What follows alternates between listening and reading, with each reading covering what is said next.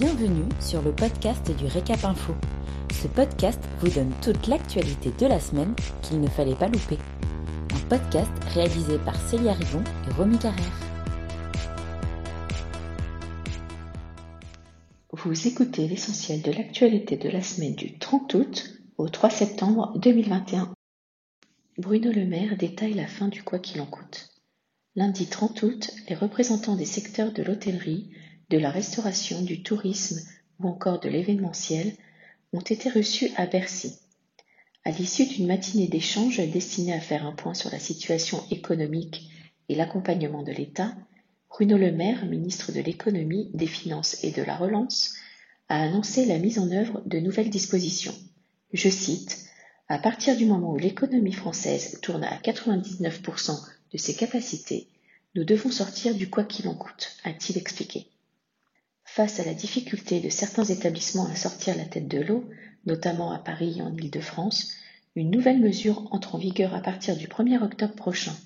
Le fonds de solidarité va être remplacé par un dispositif de prise en charge des coûts fixes qui concerne tous les types d'établissements, du petit indépendant jusqu'au grand groupe.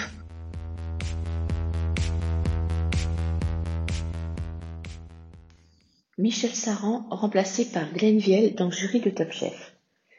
Michel Saran l'a annoncé lui-même dans une vidéo postée le 31 août sur son compte Instagram. Il ne fera pas partie de la prochaine édition de Top Chef. Celui qui participait depuis 2016 à l'émission culinaire de M6 sera remplacé par Glenn Viel, 41 ans, plus jeune chef triple étoilé dans le restaurant de Lousteau de Beaumanière, au Beau-de-Provence. Les autres membres du jury, Hélène Darroze, Paul Perret et Philippe Etchebest, poursuivent l'aventure pour la douzième édition.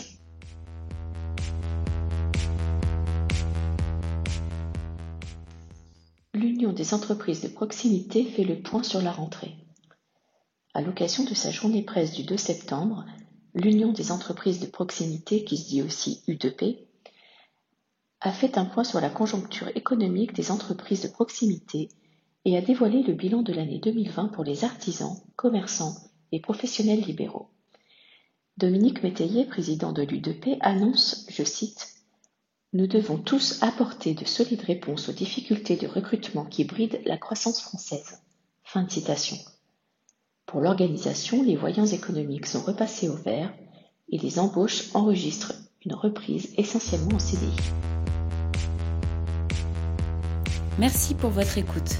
Pour retrouver tous nos podcasts, rendez-vous sur notre site www.l'hôtellerie-restauration.fr dans la rubrique vidéo et podcasts.